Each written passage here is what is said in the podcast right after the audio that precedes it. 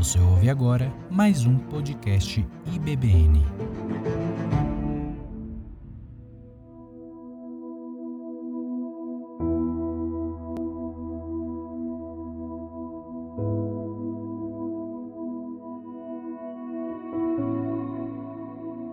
Graça, misericórdia e paz, amém.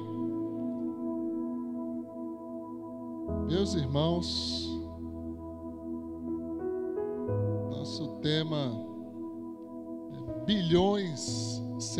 glória de Deus. São bilhões. Quero falar de algumas evidências, algumas evidências de que realmente existe algo, algo no mundo que é terrível, bastante terrível. O número de suicídios só aumenta. Se você for procurar por estatística, você sempre vai encontrar um número subestimado. Porque é assustador. É assustador. As pessoas que estão com fome e aquelas que estão morrendo de fome também é um número assustador. Dizem que 80 pessoas morrem de acidentes de trânsito por dia.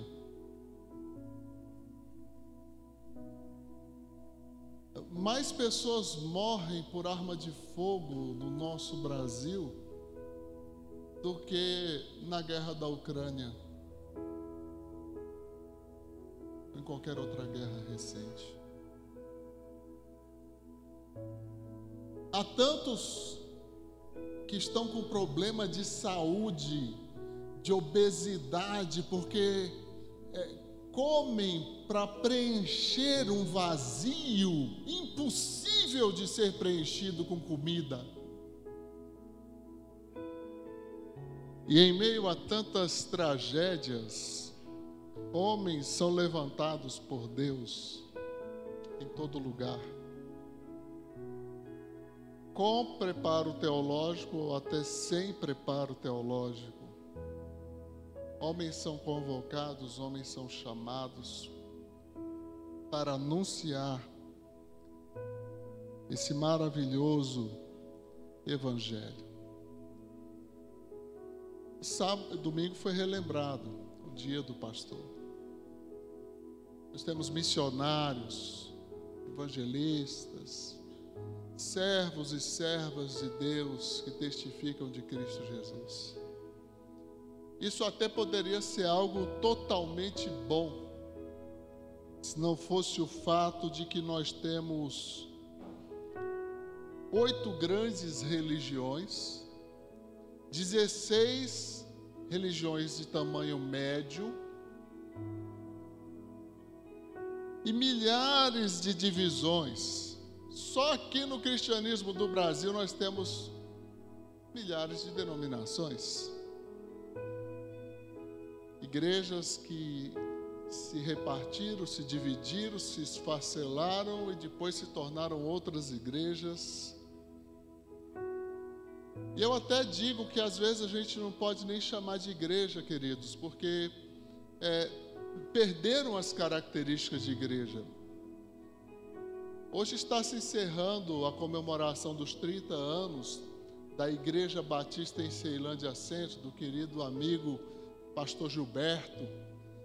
Caminhamos juntos durante muito tempo aqui na Boas Novas. Hoje aquela igreja está fazendo 30 anos. E o pastor, na pregação de ontem, citou exatamente essa perda de identidade de denominação.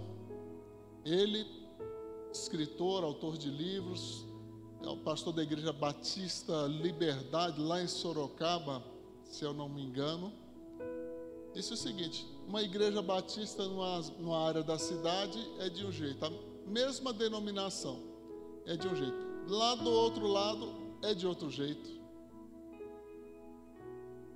Isso Batista, Batista da mesma convenção, Convenção Batista Brasileira. E há tantas que há uma confusão, há algo contraditório, porque é, muitos estão dizendo que está tudo bem, o importante é que você se sinta bem, que você se sinta confortável, que você seja uma boa pessoa, que você receba as bênçãos de Deus e que Deus vai te confortar e que Deus é que vai cuidar dos seus problemas e que Deus é que te fortalece e que você só tem que crer e que você só tem que doar e que você só tem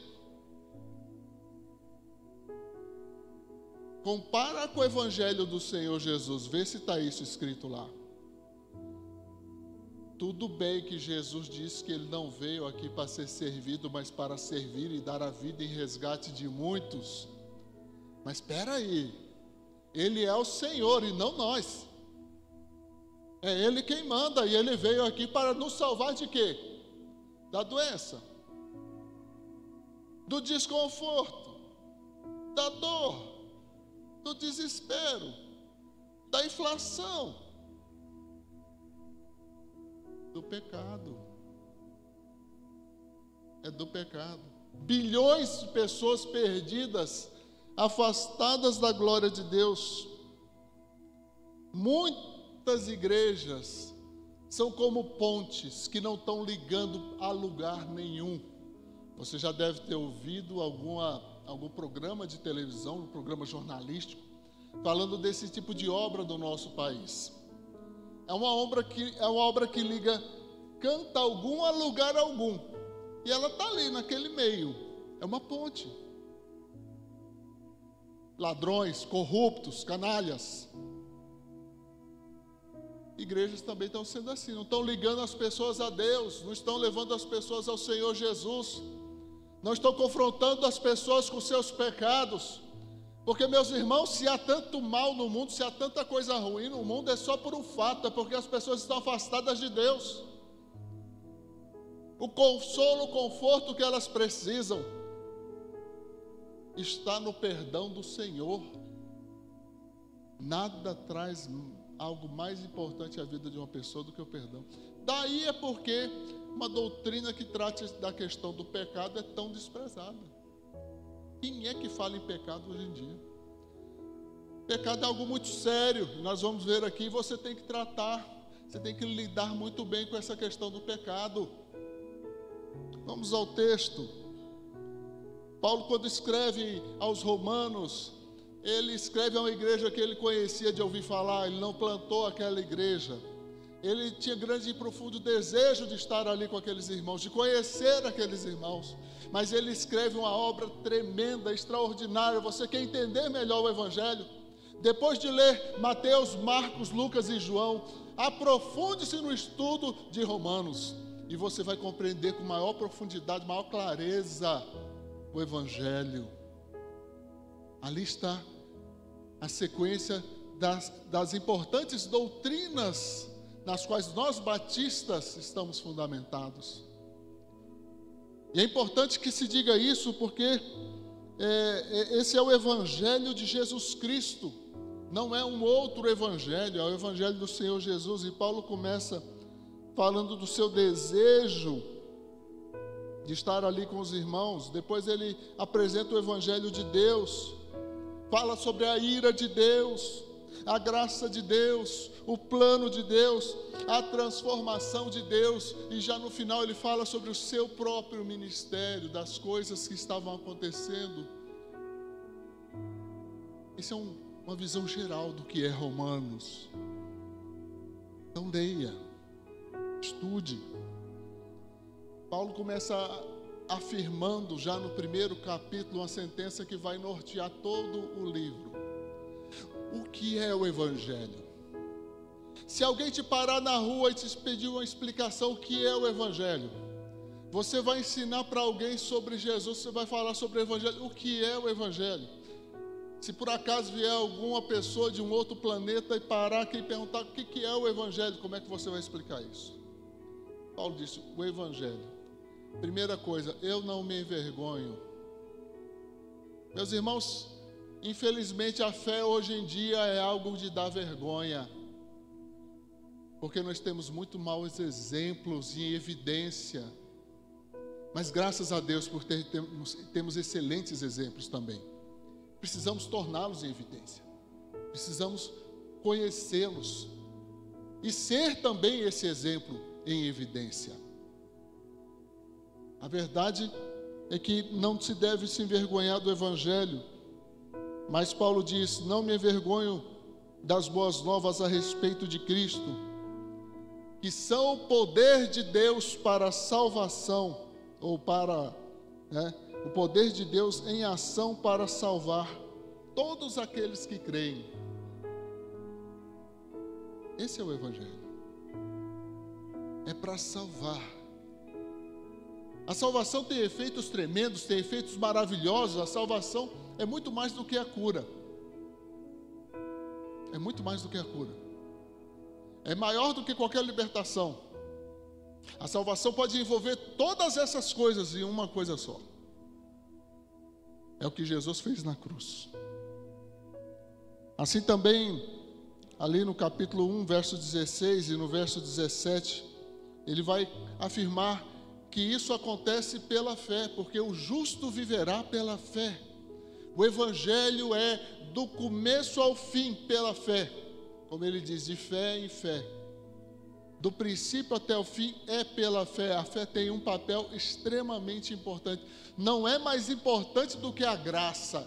A graça disponibiliza a salvação. E você, sem isso, não teria em que acreditar. Mas para receber essa salvação, você tem que crer é para você. Foi por você que Jesus morreu. Amém? Foi por você que Jesus morreu. Essa é uma grande e importante evidência. No capítulo de número é, 3, Paulo vai é, também dizer que é, Deus está irado, não no capítulo 3, mas aqui um pouco antes, né, no capítulo ainda 1.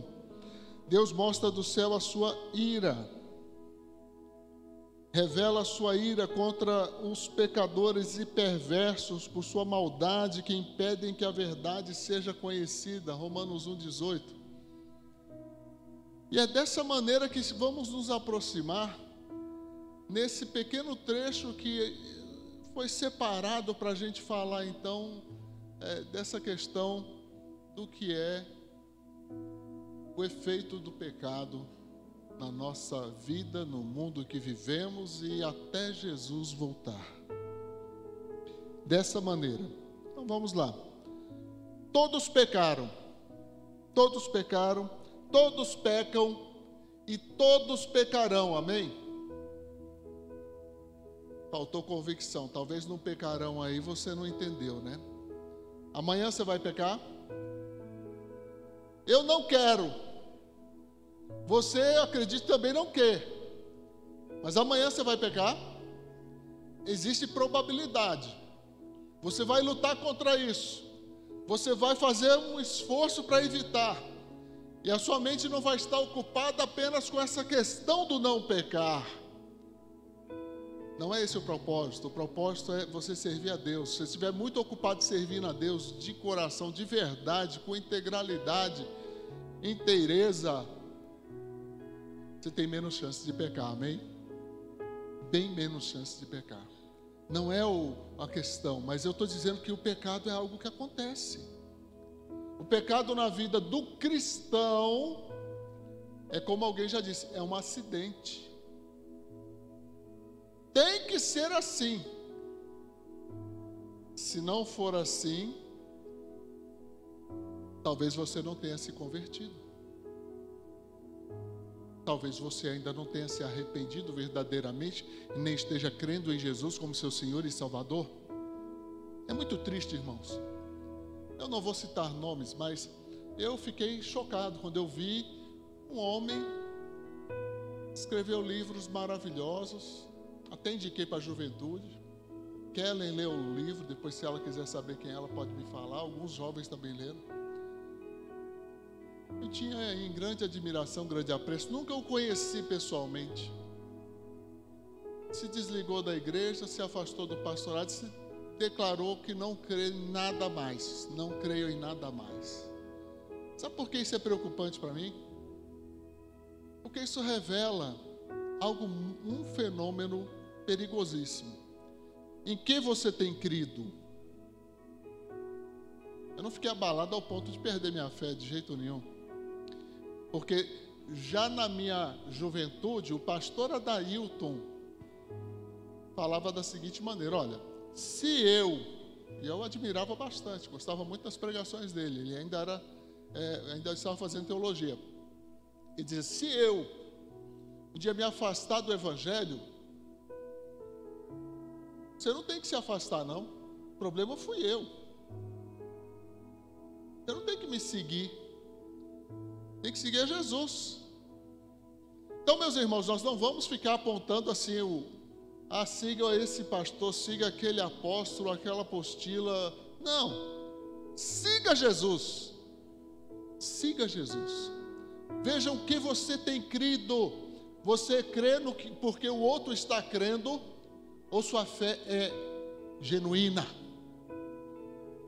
Você crê porque você entendeu, você aceitou, você tem praticado, você tem vivido, você tem falado com Deus, você tem experimentado da sua graça, você tem experimentado do seu poder na sua vida, você sabe que você é perdoado em nome de Jesus. Não é outra coisa.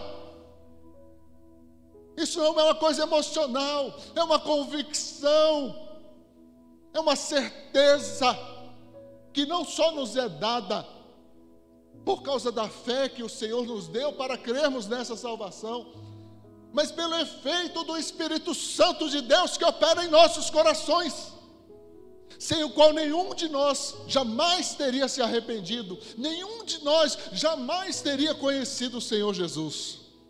É uma operação de Deus na minha vida, na sua vida, em nossa história. Deus é real, é verdadeiro. Temos aqui a Sua palavra para preenchermos todo o nosso conhecimento que necessita de Deus. Dessa maneira, sim, todos pecaram, todos pecam, e infelizmente temos grande probabilidade de pecar amanhã é mais fácil a gente pecar amanhã do que chover. Então, verso 21, ele diz: Agora, porém, conforme prometido na lei de Moisés e dos profetas, Deus nos mostrou como somos declarados justos diante dele, sem as exigências da lei. Essa versão maravilhosa, ela nos faz focar em alguns aspectos importantes. Então, Paulo vai mostrar a importância de entendermos o peso, o efeito daquilo que a lei traz. A lei é verdadeira, ela é real. Mas Deus faz muito mais do que a lei, porque a graça vai além da lei. Nós somos incapazes de guardar a lei. Se a salvação fosse pela lei, todos nós estávamos perdidos. Em outra carta, ele vai explicar que a lei, o propósito da lei, era nos guiar até chegar Cristo. Bom, Cristo chegou, já vivemos esse tempo. E é isso que ele anuncia aos Gálatas. E aqui ele está mostrando também um pouco, uma pincelada dessa realidade. Né? Verso 22: Somos declarados justos diante de Deus por meio da fé em Jesus Cristo, e isso se aplica a todos que creem sem nenhuma distinção. É por meio da fé, é pela fé, nada posso fazer para ser salvo, senão tão somente crer, tão somente receber aquilo que Deus está entregando como o meio único de nos dar a salvação. Só tem um meio de sermos salvos, e é esse. Não tem plano B, não tem plano C. Ah, mas Deus é tão bom que no final todo mundo vai ser salvo, né? Não tem isso na Bíblia. Não tem isso. É lamentável, mas a tendência que nós vemos hoje é um cumprimento bíblico. E por se multiplicar a iniquidade, e você vê nas páginas dos jornais o quanto a iniquidade se multiplica, e você vê nas notícias do mundo inteiro o quanto a iniquidade se multiplica, e você fica assombrado de ver que a iniquidade se multiplica dentro da igreja. Dentro da igreja. E por se multiplicar a iniquidade, o amor de muitos esfriará. Esfriará. Momento de autoconfrontação. Como é que está seu amor por Deus? Que lugar Deus tem ocupado na sua vida? Uma pergunta séria, importante. Se é pela fé e você não está conseguindo crer, a pergunta é: você está salvo? Não tem coisa mais importante para você conhecer, experimentar, criar raiz aprofundar do que a sua convicção de salvação. Você não pode se salvar, outra pessoa não pode ser salva por você, ninguém pode salvar outra pessoa. O que nós podemos fazer é compartilhar essa boa notícia, é compartilhar essa boa nova, porque quem opera o arrependimento não sou eu, é o Espírito Santo de Deus. A lei serve exatamente para apontar a nossa incapacidade, a nossa incompetência de podermos fazer alguma coisa para a nossa própria salvação. Só Jesus Cristo pode realmente nos salvar. Não se trata do que fazemos ou deixamos de fazer, é fé. Nada além da fé. E por que a fé é tão importante? Dá uma olhada lá para Gênesis, né? Vamos relembrar um pouco dessa história, desse fato, né? Essa realidade.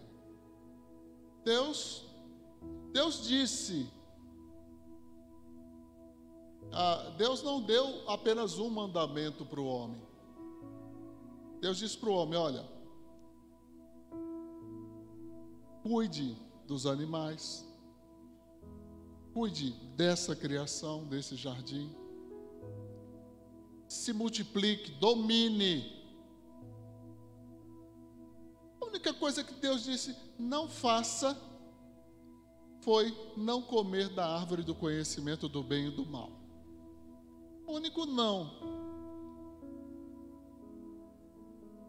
Eu não sei se Adão ficou muito ocupado com todas as outras coisas. Eu acho que se a gente focar naquilo que a gente tem que fazer, é tanta coisa. E Deus é que mandou, e essa é a razão da nossa existência. Então vamos fazer o que Deus mandou. Mas de repente tinha um espaço ali na agenda para olhar para aquilo que Deus não mandou, para aquilo que Deus proibiu. E aí que vem Aí é que entra a questão. Não acreditou. Não acreditaram, não tiveram fé. Deus disse: se comer, vai morrer. Olha, o que a gente lê na Bíblia é, é o que Deus nos deu, é a revelação do Senhor o diálogo pode ter sido mais longo, não sei, mas é muito sucinto, é muito rápido. De repente Eva está conversando com a serpente e a serpente joga verde, né? Deus disse que vocês não podem comer de nenhuma árvore. Não, podemos. Só não podemos dessa aí. Nem comer, nem tocar, disse Eva. Deus proibiu de tocar? Proibiu ou não? Não. Mas se você não vai comer, para que que você vai passar a mão? Para que que você vai pegar? Mas na cabeça dela não pode nem tocar. Não, não tem problema não. Olha, se você comer, você não vai morrer. E ainda vai ser como Deus, conhecendo o bem e o mal. Que proposta maravilhosa. E assim nasceu o marketing, né? Assim nasceu o marketing. Olha bem, presta atenção. Não acreditou no que Deus disse e acreditou no que a serpente disse. Foi bem simples assim. Então, assim como o pecado entrou por um homem, Paulo vai falar disso mais lá na frente, também a salvação veio por meio de um homem. Assim como foi por um ato de desobediência e incredulidade que o pecado entrou no mundo, é também por um ato de extrema obediência e por interesse de fé que Jesus nos proporcionou a salvação. Então ele vai dizer, né? Vamos pensar por que que é pela fé. Olha o verso 23. Olha que maravilha o verso 23. Pois todos pecaram e não alcançam o padrão da glória de Deus. Vamos ler juntos, está aí na, na, na, projeção, bonito, né? Vamos juntos ler? Pois todos pecaram e não alcançam o padrão da glória de Deus. Pronto. Essa é uma síntese daquilo que é uma realidade já expressa desde o princípio. Quem não pecou? Quem não pecará? Todos pecaram. Até mesmo alguns que afirmam que Maria não pecou, não tem isso na Bíblia. O que eu encontro lá é todos pecaram. Maria também precisou de salvação. Todos pecaram. Essa não é só uma questão de sentença. Ninguém foi excluído. O pecado tem um alcance longo, ninguém escapa. Ninguém consegue alcançar o padrão de Deus. E qual é o padrão de Deus? Foi tão simples. Havia uma missão: sujeite os animais, dominem a natureza, encham esse mundo a única coisa que não podia fazer, eles fizeram. Preciso nem lembrar das consequências do pecado. Mas eu gosto de lembrar muito aquilo que pesa sobre os ombros dos homens, nós homens. A mulher, a serpente, teve o castigo dela. A mulher vai ter mais dor. Vai ter mais dor. Agora o homem, Deus disse: Por tua causa a terra será maldita. Sente o peso? É a responsabilidade. Por tua causa a terra será maldita. Está aí. Por isso que nós temos tudo isso. A humanidade vivendo afastada de Deus. Deus até fez um recomeço quando é, é, separou Noé e sua família exterminou todo mundo, a iniquidade estava demais, estava muito. Deus então eliminou, começou tudo de novo agora com Noé. Não deu muitas gerações, estava o povo lá, que ao invés de espalhar pela terra, foram se juntar na planície de Sinear. E ali começaram a construir uma obra, vamos chegar até o céu assim, e vamos fazer assado. Deus falou, não, aí não. Dividiu Babel, a confusão de línguas, e o povo todo se separou. Então é, é o pecado que só vem aumentando, só vem multiplicando. E ao longo de toda a história, é a história de Deus salvando e cumprindo suas promessas para ter uma salvação definitiva. Mas todos pecaram, todos continuam pecando. Alguém pode falar aí, como já vi em debate, alguém falando: Ah, mas onde estava Deus quando é, aqueles, as multidões morreram? Onde estava Deus? Deus no mesmo lugar, você acredita? Deus está no mesmo lugar que Ele está agora? É. Uma coisa nós podemos entender: você pode fazer suas escolhas, e cada escolha tem uma consequência. Você não pode mudar a consequência das suas escolhas. Você escolheu torcer para um time, o time só perde, já foi rebaixado até a terceira divisão, é o meu caso, né? Consequência, eu escolhi, eu vou, vou, vou reclamar com quem? Né? Devia estar torcendo para o Flamengo que nunca caiu. Né? Mas a verdade, meus irmãos, nós não podemos escolher as consequências das nossas escolhas. Fizemos uma escolha. O homem fez a escolha, abandonou Deus. Isso eu me lembro do discurso, salvo engano, foi da filha de Billy Graham, falando sobre a percepção que ela tinha dos Estados Unidos, do tempo que eles estavam vivendo naquela década, eu não me lembro quando foi, se foi na década de 90, em que ela disse, ou foi, não, foi por perto do, daquele período que aconteceu o, o, o atentado ao World Trade Center. Ela disse: Olha, nós tiramos a oração da escola. Nós paramos de estudar a Bíblia nas escolas. Tiramos o crucifixo de dentro dos tribunais. Fomos tirando toda a religiosidade da nossa convivência social. Deus se afastou da nossa nação. O discurso dela é maior, mais bonito, mais longo do que isso. Mas em síntese é isso. Em Israel isso aconteceu. Israel fez tanta idolatria, tanta idolatria, tinha ídolo dentro do templo.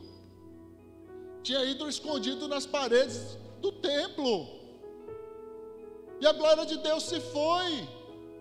Se foi do templo, se foi de Israel. Se foi. E não foi no tempo de Samuel, não. Não foi naquele Icabode, não. Séculos depois. Séculos depois. E aí entra um período em que a voz profética começa a cessar. E vem 400 anos de silêncio, interregno, intervalo entre o Velho Testamento e o Novo Testamento.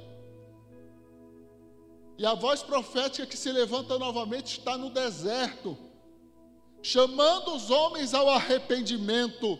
Arrepender de quê? Do pecado, porque todos pecaram.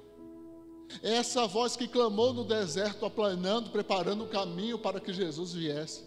Estava preparando o coração dos homens para um verdadeiro arrependimento. Assim, a fé é a fé em quê? É a fé na energia? É a fé na sua força? É a fé na fé da fé? A fé é um fim em si mesma? É um propósito em si mesma? Não. A fé é o que nos liga, o que nos conecta ao Senhor Jesus Cristo. É maravilhoso entender o que Jesus disse quando apareceu aos seus discípulos por ocasião da sua ressurreição, e ele diz assim, é, é, a Tomé especialmente, é porque você me viu, você creu? Felizes os que não me viram e crerão. Nós não precisamos ver, nós cremos. Nós temos a palavra de Deus. Temos a palavra de Deus. Ela nos é suficiente. Nessa mesma carta, Paulo diz que a fé vem pelo Ouvir. Ouvir o quê? Palavra de Deus. Então para de ficar ouvindo pregação de bobageira. Pregação inútil, psicologizada. Pregação desprovida de base bíblica inteligível e teologicamente correta. Fica se alimentando de fast food. Teve um camarada que fez esse negócio, né? Ficou não sei quanto tempo só comendo hambúrguer. Vou falar para não fazer propaganda nem positiva nem negativa. Ficou um bom tempo. O cara engordou, pressão alta, perdeu o sono, colesterol alto, tudo de ruim que podia acontecer, porque ele só bebia certo refrigerante e comia hambúrguer. É que você não está assim, não? Se alimentando de forma errada? Vai direto na fonte Você tem a Bíblia, você tem a palavra de Deus. Nós temos uma escola bíblica aqui. Nós temos um pequeno grupo onde podemos, é, nós revisamos toda essa pregação num pequeno grupo. Relembramos daquilo que falamos aqui. Compartilhamos, tiramos dúvidas, levantamos questões. Se alimente corretamente da palavra de Deus. A fé em Jesus Cristo, olha o verso 24.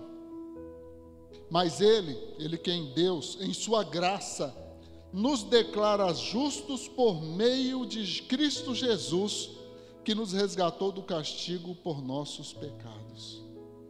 Se por um lado todos pecaram, por um lado todos têm a possibilidade de, pela fé, serem salvos em Cristo Jesus. É Jesus quem me salva, é Jesus quem te salva. Não há obra maior que Jesus realizou do que essa. Ah, pastor, mas teve um negócio lá de um cego de nascença.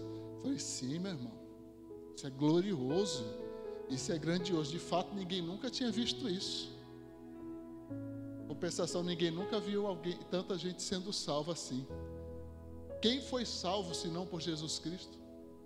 Quantos foram salvos? Quantos pecados foram perdoados? Só os pecados do Clex, quantos milhões não são?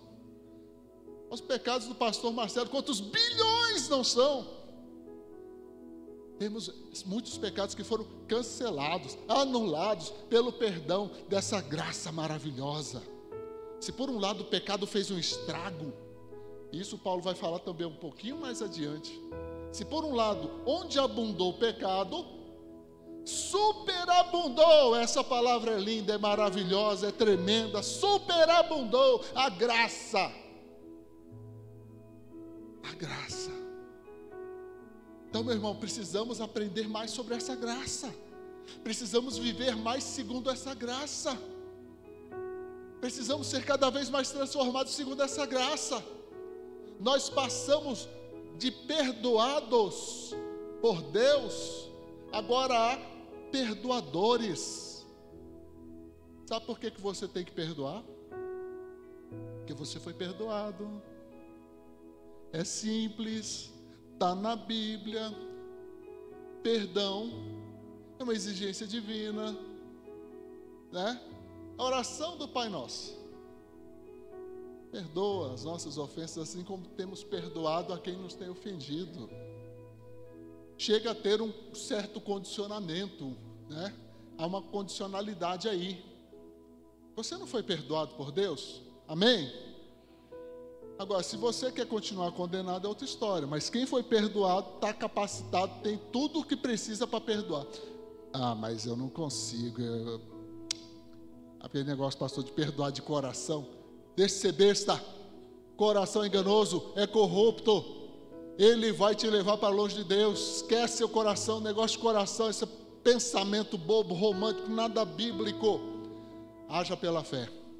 A salvação é pela fé o justo viverá pela fé. Tudo em nossa vida está relacionado com a fé, e a fé é ato de obediência. Não é um mero assentimento intelectual, né? Não, eu realmente acredito que Deus exista. E parece mesmo razoável que Deus exista. É muito mais do que isso. É uma concordância. É uma concordância. Então, quando eu pego um texto bíblico, eu vejo ali, ah, mas eu não estou concordando com esse negócio aqui, não. Acho que Deus, será que. Não. Deus estará sempre certo. E eu estarei errado. Amém? Então entenda isso, bote isso na sua cabeça. Deus vai estar sempre certo e você vai estar sempre errado. Trate de entender o Senhor. Jesus, durante todo o seu ministério, eu tenho estudado isso com o irmão Gilson, a gente tem visto isso de uma forma muito vívida, já no final agora do Evangelho de Lucas, mostrando é, é, que, na verdade, né, é, tudo que a gente faz tem que estar de acordo com a vontade de Deus. E se não está, temos um problema. Temos um problema. Qual é a realidade que você tem vivido? Você tem discordado muito de Deus? Há muito crente covarde, fica se escondendo. Não, dá tua cara a tapa, vai lá e fala para Deus: Ó oh, Deus, eu não concordo esse negócio, Senhor. O senhor sabe, ó, o senhor sabe como é que eu sou, né? Então, assim, eu não aguento ver mulher. Então, o Senhor já sabia disso. Por que, que eu não posso ter duas, três mulheres? Né? Pensa bem. Um exemplo estranho, né? Um pastor falando uma asneira dessa, mas tudo bem. É, só para você ver a ridículo que é a nossa falta de coragem de argumentar com o Senhor. Jeremias, Jeremias chegou e falou: Senhor, o Senhor me iludiu. O Senhor me iludiu. Teve coragem, foi lá e falou. Que, que você tem a perder? Por mostrar a sua angústia, suas dúvidas, sua real condição diante de Deus. Está com medo de Deus dar um cascudo e falar para você se arrepender? Seja feliz se Deus fizer isso. Fique muito feliz se Deus te corrigir. É muito bom quando Deus corrige. Aí você vai experimentar o amor de Deus também desse jeito. Porque Ele só corrige quem Ele ama. Então esteja disposto a ser corrigido pelo Senhor. Esse é um dos problemas graves do pecado. Ele tira a nossa sensibilidade do Senhor. A fé em Jesus nos dá essa, esse resgate do castigo pelos nossos pecados. Todo pecado merece ser merece dar castigo ao pecador. Todo pecador merece ser castigado. Mas Jesus tirou isso. Deus nos declara justo por causa de Jesus Cristo. Você é justo? Pastor, ninguém entendeu nada. Eu vou ter que começar de novo. Você é justo? Amém. Você é justo por, por sua causa? Por causa de Jesus, irmã Kênia, glória a Deus. É por causa de Jesus. O que Jesus fez ao morrer na cruz foi suficiente para Deus nos declarar justos.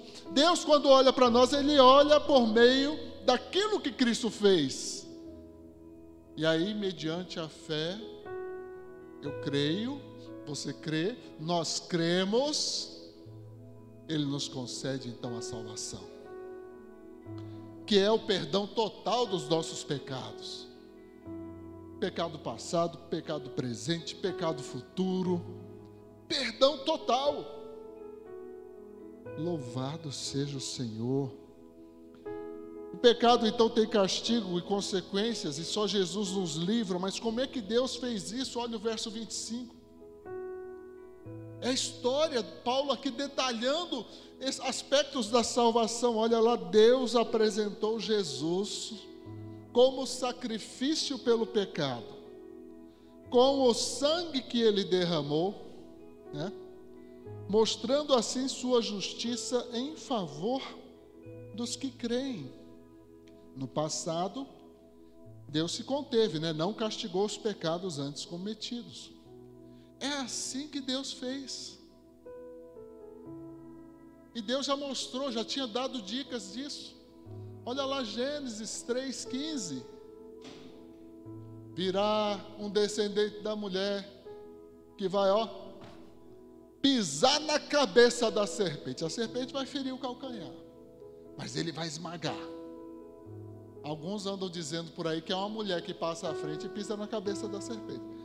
Mas o que a gente sabe é que um descendente da mulher, e esse é, esse nome doce é, o nome do Salvador é, é Jesus, sempre Jesus e vai ser sempre Jesus. Ele é que pisou, esmagou a cabeça da serpente. Depois, depois, na vida daquele que é o pai da fé, que é o Abraão. Pela vida de Abraão, Deus vai mostrando como ele está fazendo o que ele vai realizar e por meio de que ele está realizando.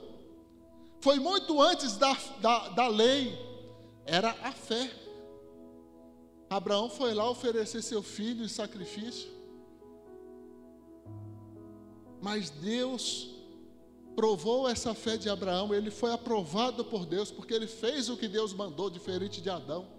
Abraão fez o que Deus mandou, embora tivesse pecado, embora tivesse falhado outras vezes, mas naquele dia, naquele momento, naquela hora, ele não negou seu único filho, o filho da promessa, o filho que iria trazer alegria, porque haveria multiplicação sobre a sua família e ele se tornaria uma grande nação. Ele entregou para o sacrifício ao Senhor. E é por isso que ele disse que aquele monte se, chamar, se chamará Jeová Jiré, o Deus, Deus que vai prover, não é o monte, é Deus. Deus que vai prover, Deus que proveu. Então, no lugar do filho, foi um cordeiro. E Abraão agiu pela fé. No meu lugar, no teu lugar, foi o cordeiro de Deus que tira o pecado do mundo. Ele tira o pecado do mundo, e é pela fé é pela fé nele, pela fé naquilo que ele fez. Eu creio, nós cremos e vamos sempre crer. Plano de Deus: a justificação é pela fé no sacrifício de Jesus. Lembre-se, né? Aquela horrível cruz, depois de ser abandonado pelos discípulos, ficou ao lado de dois grandes companheiros Dois bandidos. Um zombando. E o outro, de repente, começa a falar: Cala a boca, rapaz. Nós estamos aqui porque merecemos.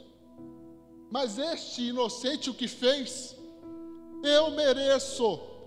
É, pensa bem, o cara está para morrer. Ele já deve ter assistido algumas crucificações.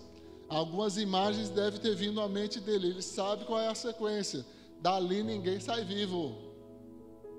Ele diz: Eu sou culpado, eu estou aqui porque eu sou culpado, porque eu estou morrendo aqui porque eu sou culpado.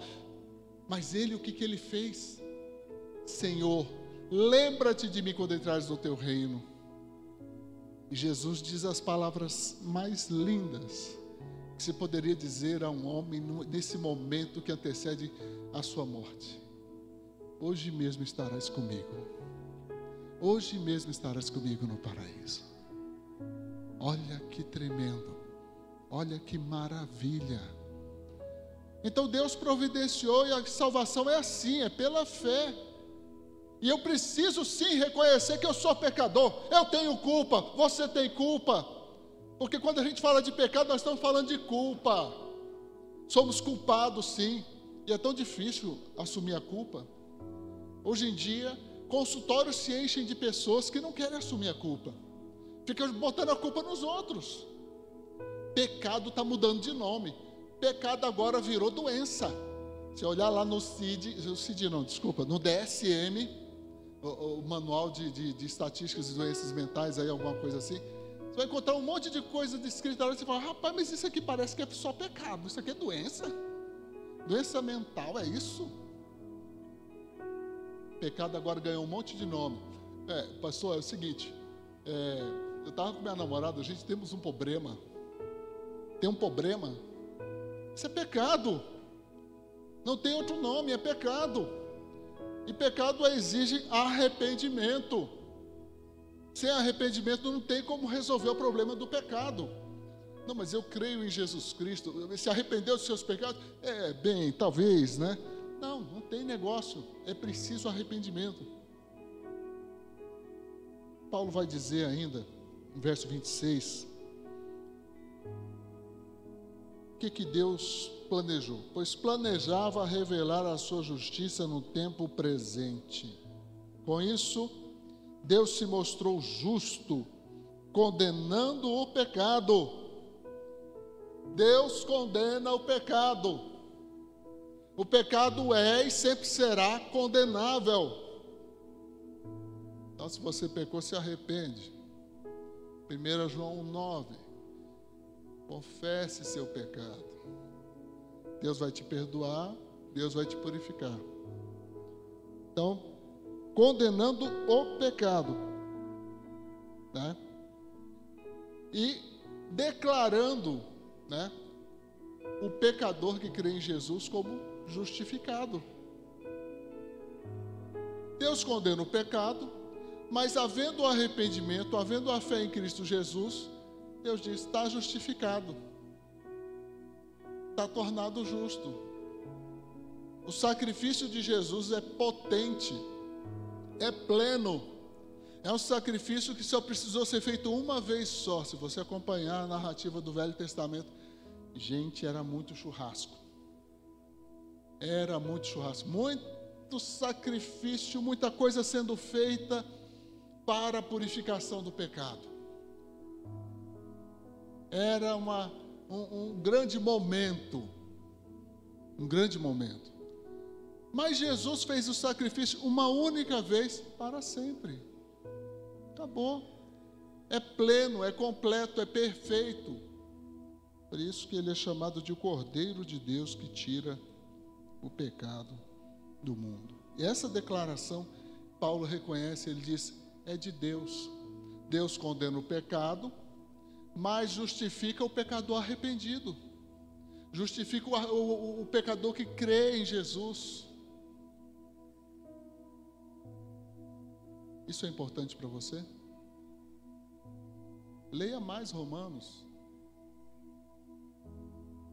Não vou falar quem é, não, mas tem um irmão que me falou, pastor, eu me converti realmente quando estava estudando Romanos. Ah, quando eu vi Romanos, ali eu me encontrei com Jesus. Ali eu entendi. Então não perca essa oportunidade, meu irmão. Estude, aprofunde. E vamos chegar à conclusão agora em alguns termos. Né? Alguns termos. Então Deus condena o pecado, mas justifica quem crê em Jesus. A conclusão. O pecado te afasta de Deus, mas não afasta a ira de Deus. Pecador não se arrepende, está debaixo da ira de Deus. Continua sendo alvo da condenação daquilo que ele é. Ele é um pecador. Ele não é o justificado. Né? Jesus é a resposta de Deus ao pecado humano. Certo pregador já disse que Deus trata do pecado na cruz e no inferno. Você faz a sua escolha e com ela as consequências. Seu esforço é inútil. Não há nada que você possa fazer para se salvar. Né? Ah, então eu estava lá, eu não sei nadar, e eu estava lá no mar, eu estava me afogando, aí eu me peguei pela cabeça e fui me puxando para a praia. É ridículo, eu sei. Né? Mas tem gente que pensa que pode fazer isso. Você não pode se salvar. É só Jesus que salva. Um outro pregador estava falando de uma ilustração, porque disseram assim: ah, então a salvação é assim, você estava se afogando, aí Deus jogou uma boia, você pode pegar essa boia ou não. Você pegar, você salva, senão você morre afogado. Outro pregador discordou disso tempos depois e disse: Não, você não entendeu nada de salvação. Salvação é assim: você morreu afogado, você morreu afogado. Jesus foi lá e te ressuscitou. Tem massagem, tirou água do pulmão, você voltou a viver. Agora você está vivo. Isso já morreu. Isso concorda com Paulo lá em Romanos 6, 23. Porque o salário, o pagamento, o resultado de quem peca é a morte. É a morte. É muito triste a morte. Muito triste. Você vê aquela pessoa e você diz: ela nunca mais vou ver essa pessoa. Eu já fui enterros demais. Eu me lembro do sepultamento do meu pai. Eu me lembro quando a gente estava lá para fazer a exumação do corpo do meu pai, por ocasião do, do sepultamento da minha mãe. Quando abriram lá, não parecia nada meu pai. Claro, né? Só osso. Meu pai era negro.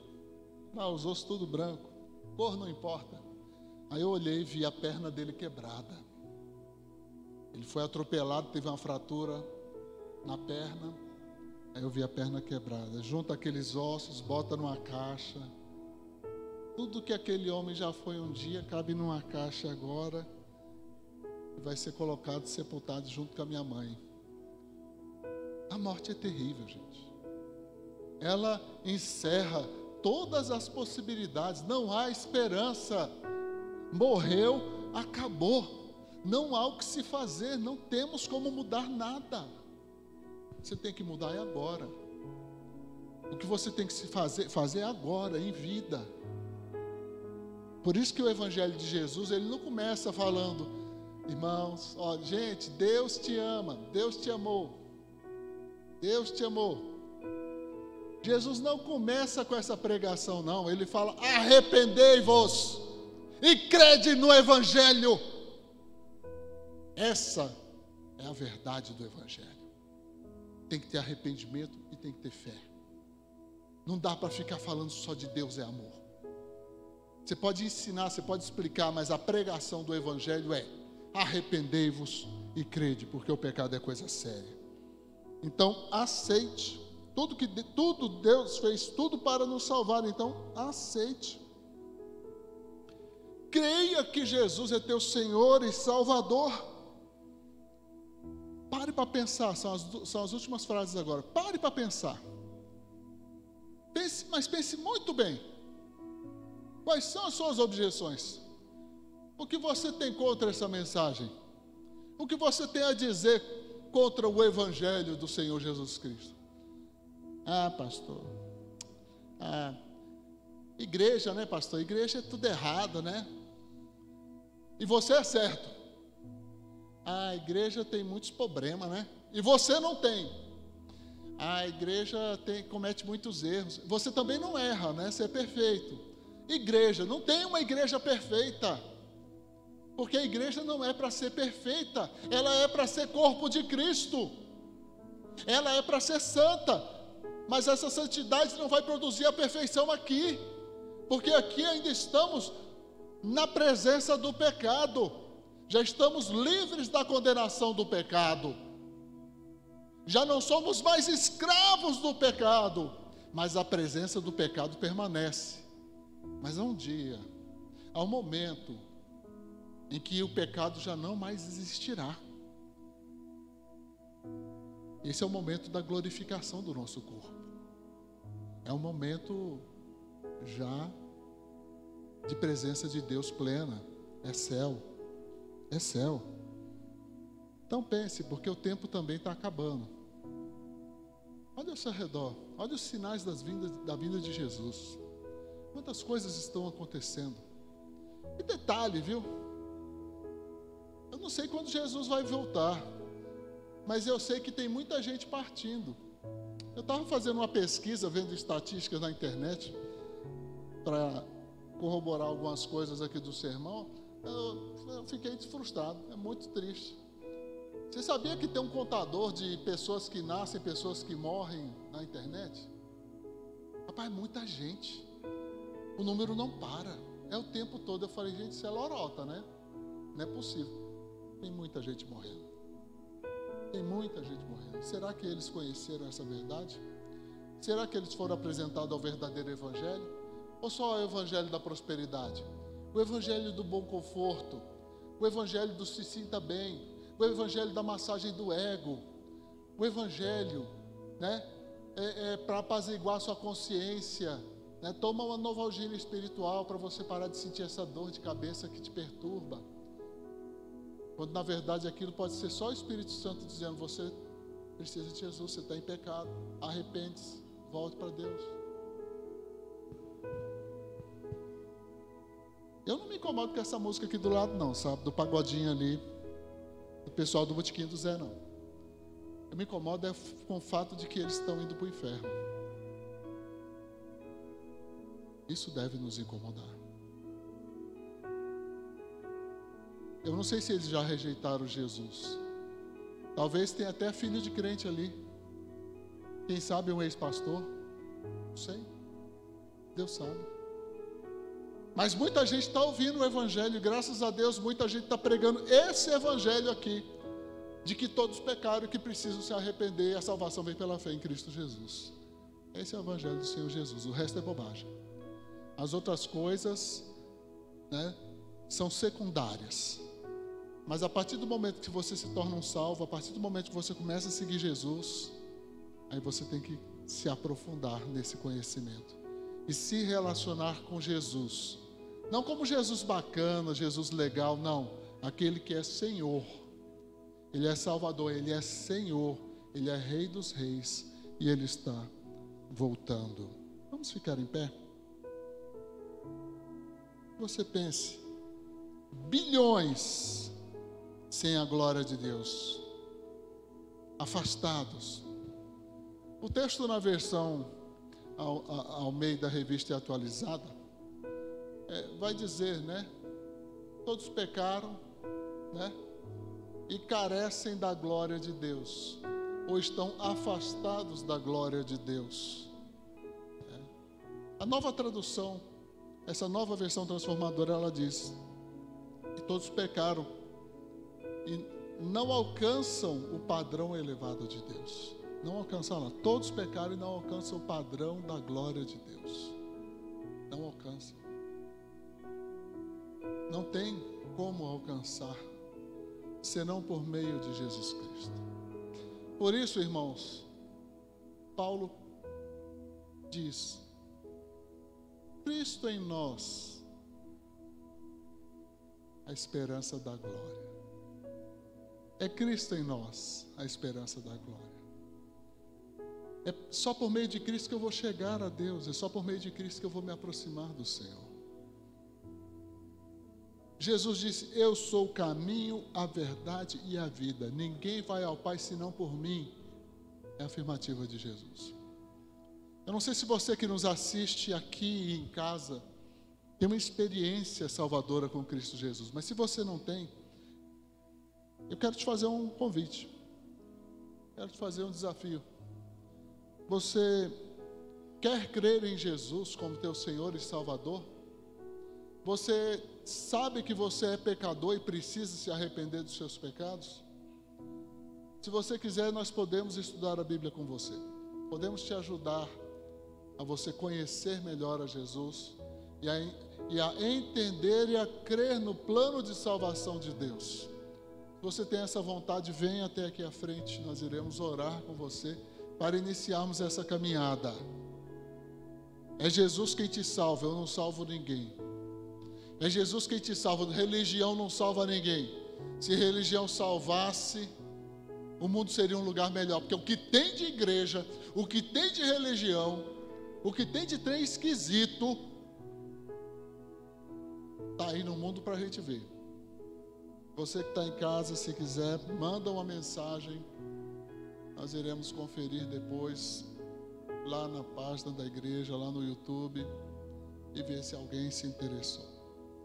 Não havendo ninguém, vamos encerrar orando. Feche os seus olhos. Seja grato a Deus, querido. Você que é crente convicto. O que você ouviu aqui foi a verdade. É, é, é isso mesmo. Vamos continuar crendo. É isso aí. O pecado é terrível. Vamos lidar, vamos lidar com ele seriamente. Não vamos brincar com ele, não. Ninguém fica arriscando dinamite e jogando para cima, não. Isso é mortal. O pecado é mortal. É mortal. Ele mata mesmo, ele nos afasta de Deus, ele nos segue, ele nos engana. Senhor nosso Deus, Graças te damos porque tão grande salvação nos alcançou. Não merecemos, mas o Senhor nos concedeu essa bendita graça. Obrigado, Senhor. Obrigado. Obrigado porque teremos uma eternidade para vivermos na tua presença com alegria e gratidão em nossos corações.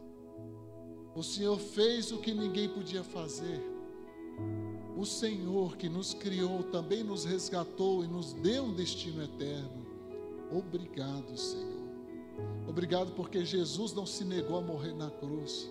Ali é a máxima expressão do teu amor por nós. Obrigado, Senhor, porque o Senhor nos ama. Obrigado, Senhor Deus, pela tua bendita palavra que nos ensina, que nos exorta, que nos guia que é como o sol ao meio-dia para nossas vidas, que possamos andar segundo a tua palavra durante toda a nossa existência. Ó oh, Senhor, obrigado por esse momento. Tome em tuas mãos aqueles que nos ouvem que ainda não têm convicção de salvação. Que eles tenham a coragem de procurar a salvação em Cristo Jesus. Que eles tenham a coragem de se aproximar de nós e nos inquirir, e nos é, perguntar e buscar mais para saber de Jesus. Ó oh, Senhor, tem misericórdia de nós.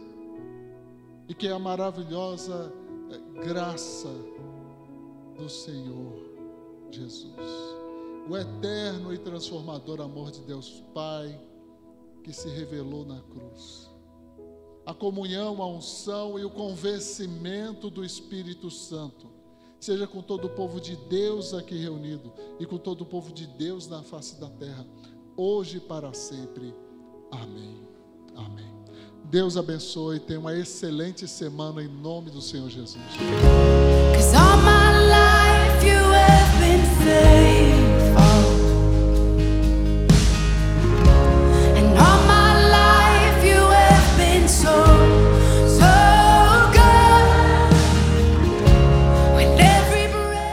Você ouviu um podcast IBBN. Oh,